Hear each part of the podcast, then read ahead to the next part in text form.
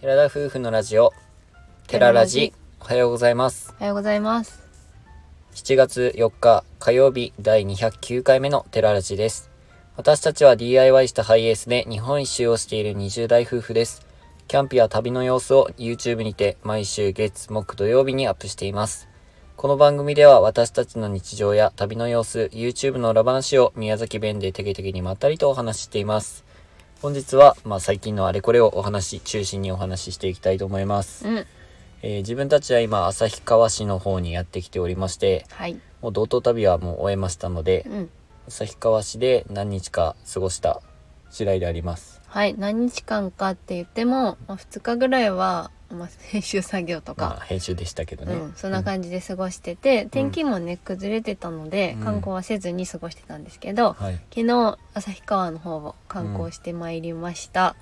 食べ物を食べたりもあったし、うんあとは、まあ、有名な旭山動物園にはい行ってきましてう、ん楽しかったです。あともう涼しかったです。うん旭川市って自分たちのイメージではまあすごい有名なところだ、都市っていうか、うん、北街海道がでねも大きいとこだと思ってたので、めちゃくちゃ街かなって思ってたんですけどうん、意外とちょっと外れるとちょうどいい街区外というかうん、超都会っていうわけではなくて、うんほ、んと街の中だけビルがちょっと建ってるっていう感じかなあそうだねうん意外と宮崎市内と同じぐらいかあなぐらいの感覚でした、なんならまあ宮崎市内よりもちょっと栄えてるけど、うんまあ本当に多分観光地っていうのもあるしうん人口が多いので、人が多かったかな平日なんだけど街中を歩く人も多かったし、まあねあやっぱりあの街中の信号の多さとかうん車の多さはなんか久しぶりだなっていうふうに感じたし、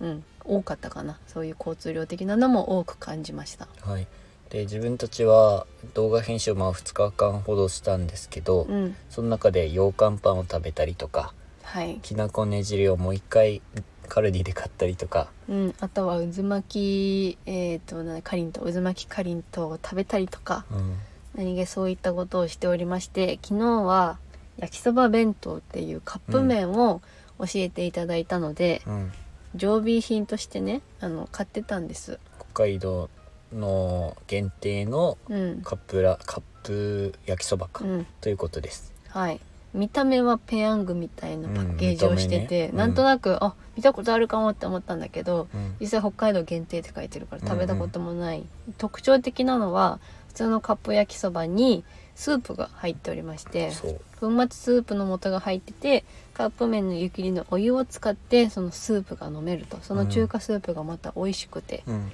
はい、ぜひ食べてくださいっていうのはあの北海道じゃない方には言えないんですけどすごく美味しくてなんか穴場な食べ物だなというふうに思いまいしたや絶対北海道からの人からしたらもう当たり前の的なものなんだろうけどそれが意外と一平ねちゃんとかそういうて系のやつなのかなとは思うけどそれぐらい美味しかったですねうん、やっぱりねご当地ものっていうとお菓子とかをイメージするんだけど、まあ、カップ麺とかもね意外とそういうのあるんだなと思うと、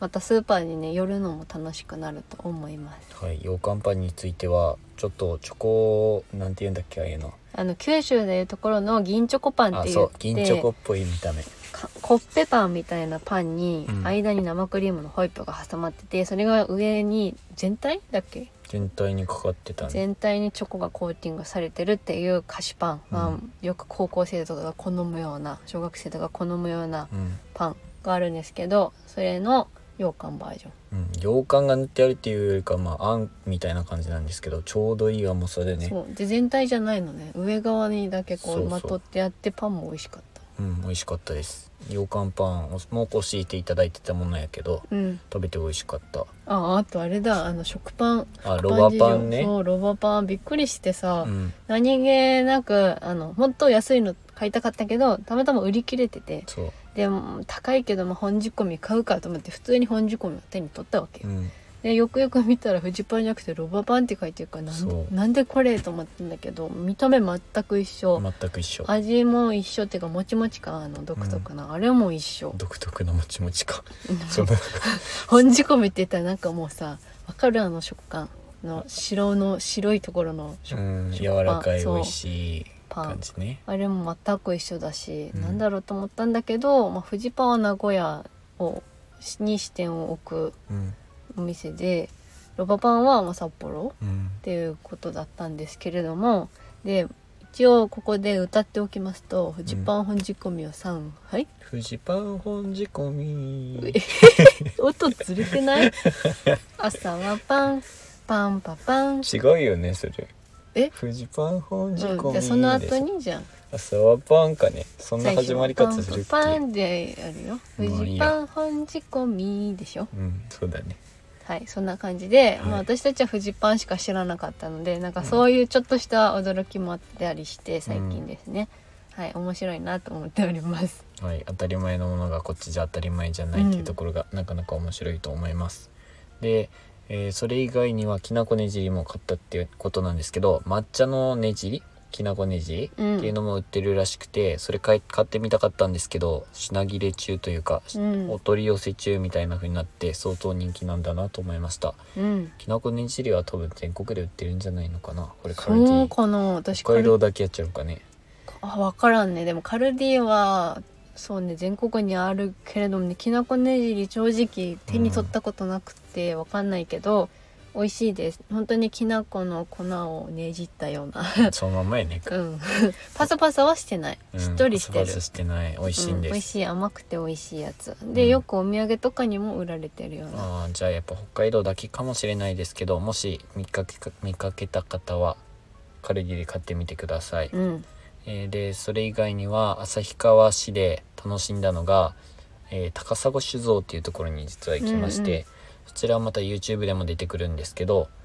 なんか街中の街中ですね完全に駅駅のすぐ近近くやったく、ねうんに酒造があってそこで日本酒とかを作っているんですけど、うんそこで食べた酒んかすソフトっていうやつと酒なんだっけ甘酒か、うん僕の大好きな甘酒がうん飲めましたあとはね買えなかったんだけどえっ、とさ生生生酒生酒って書いちゃってる生酒だっけ、れ要冷蔵うのん日本酒っはいていうのが売られておりまして北海道限定なんですねこれが。うんで要冷蔵だと無理っていうのとあのずっと冷蔵庫を動かしてるわけじゃないから無理っていうのとまあただでさえ今ちょっとお酒は禁禁止し止てるから中なねので常温で買えるものを、うん買って床下のあの具体的に言うと掘りごたつのところにはい隠しておりますのでど盗まないでくださいねダンベルと一緒に置いてありますね、はい盗まないでください大事な大事なお酒を眠らせているのでそこに今な酒造そこに貯蔵している状あ態でごそうざいでますすね寺田夫婦の貯蔵庫とも言われますねはいそこに置いて、まあ禁酒終わった後にうん二人で乾杯したいなと思っております、うんそれ以外に観光として楽しんだとすれば旭山動物園で動物にいっぱい癒されたっていう感じですかね以前長崎県のバイオパークっていうところに行ったことがあって、うんそれは日本一周を始めて九州旅をしている時になるんですけど、うん YouTube もありますのでぜひ遡ってみていただきたいんですけどそこで、あの野生的ななんかなんていうの動物園っていうのを感じてすごくいいなって思ったんだよね。自然の中にもいしそう生きてる感じっていうねそうそうそうそんな感じ放牧みたいな感じ、うん話し飼いしてるみたいででもちゃんとみんなねお利口さんに 生活してるし飼育員さんも全然そばにいないっていうのがそうすごく新鮮でなんか動物園っていうと檻の中に入っててなんか常にこうイベントしてるうんこう餌やりを常にこうみんなにさせて確かにその飼育員さんがこう説明しながら餌やりしてるシーンがあってとか俺たちのねあの動物園の基準が全部宮崎県のフェニックス動物園っていうところにあるのもフェニックスうん問題なんですけどね、そうねフェニックス動物園、ま あ、それでがも大基体本皆さん幼少期の頃に生き慣れた動物園ってあると思うんですよ、うん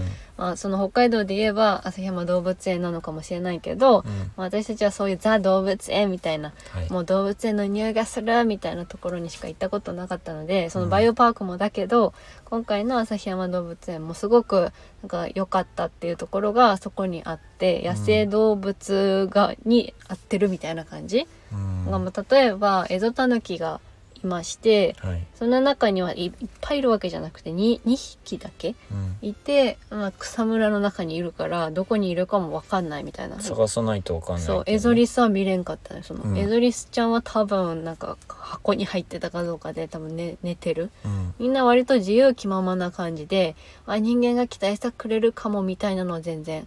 なくってそういうのがすごく良かったのと北海道特有の動物とか見たことないあの外国のね確かにね動物とかもいてすごくなんか新鮮でしたね。うんあとはもう最終的にカバがじっくり見られたのも良かったねそうカバ可愛かったあとアザラシとかも可愛かったね。うん、可愛かったねうん、なんか見せ方がすごく上手だっていう話をね、あうのん視聴者さんから聞いていて確かにそうだなと思って、うんその作りとか実際にこう暮らしてる様子とかがすごい上からだったり下からだったりそうそうそう結構そう外からだったりいろんな角度から見られるようになってて、敷地もめっちゃ広いそう、でも休憩スポットがたくさんあったからうんお年寄りの方でもあの車椅子とか体が不自由な方でもお子さん連れでもうんなんか無理なく回れるっていうところがあるかなといううんうん印象でした。はい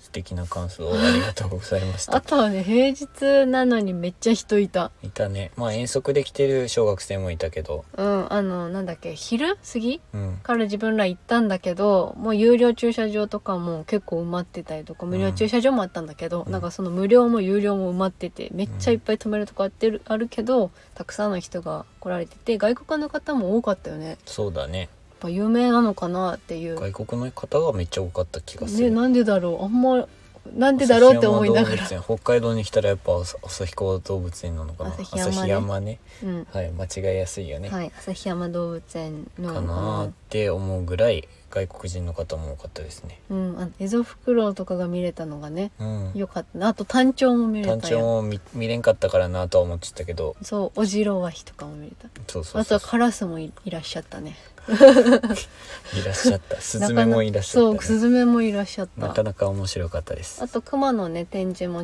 2022年にうんなんかちょうど新しく、されるよううんになってて、ねブースができたみたいでなんか本当どんどん新しくなりつつうんなんかすごく良かったですはい動物園はもうこれ以上行くことはほとんどないかもしれないね小樽の水族館に行きたいのそれって動物園ではないけど水族館ですけど ね水族館にはまあ行こうとは思ってますけどいや実際でも動物園1,000円でね、うん入れるし絶対行った方がいいと思う旭山動物園、北海道に来うん、旭た時の人は川市に来た時にはぜひ行かれた方がいいかなと思うぐらいうん楽しかったですね、楽し僕からっもた。はい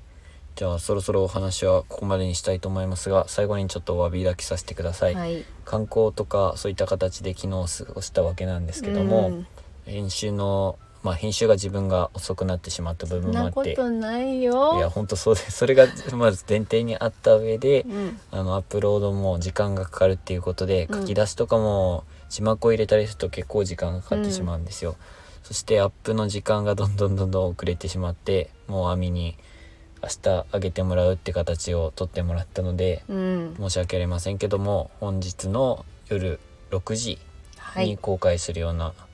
予定でおります、本当はね毎回夜7時にあげたいところではあるんですけど、うんまあやっぱりその w i f i の環境だとかうん環境しながらあ環境じゃない 観光をしながらあの編集作業とかも並行してやってるところではあるので、うんちょっと時間にね最近ばらつきがすごく出ていルーズるのになっもているのが申し訳ないけどルーズになってるわけじゃなくてばらついてるっていうのがちょっと申し訳ないなと思うんですけどうん本当無理はしていないのでご安心していただきたいのと本当お詫びを申し上げます、はいもうごめん申しなさい訳ありませんまああの後もねインスタグラムとか YouTube の方でも、うんその自分たちのペースでいいよってうん言ってくださる方もいらっしゃったんですけど、うん、まあ、できるだけ自分たち的にはちゃんと自分たちで決めた部分だからそうそこのそう日なんで程すとかははいちゃんと守ってやりたいしうんもともと最初の時には7時にあげたいって言ってたんですけどそうちょっとそれが無理な部分ははもう自分たち的にはあるので、そうだね時間はちょっとばらつきはあるかもしれないですけど今後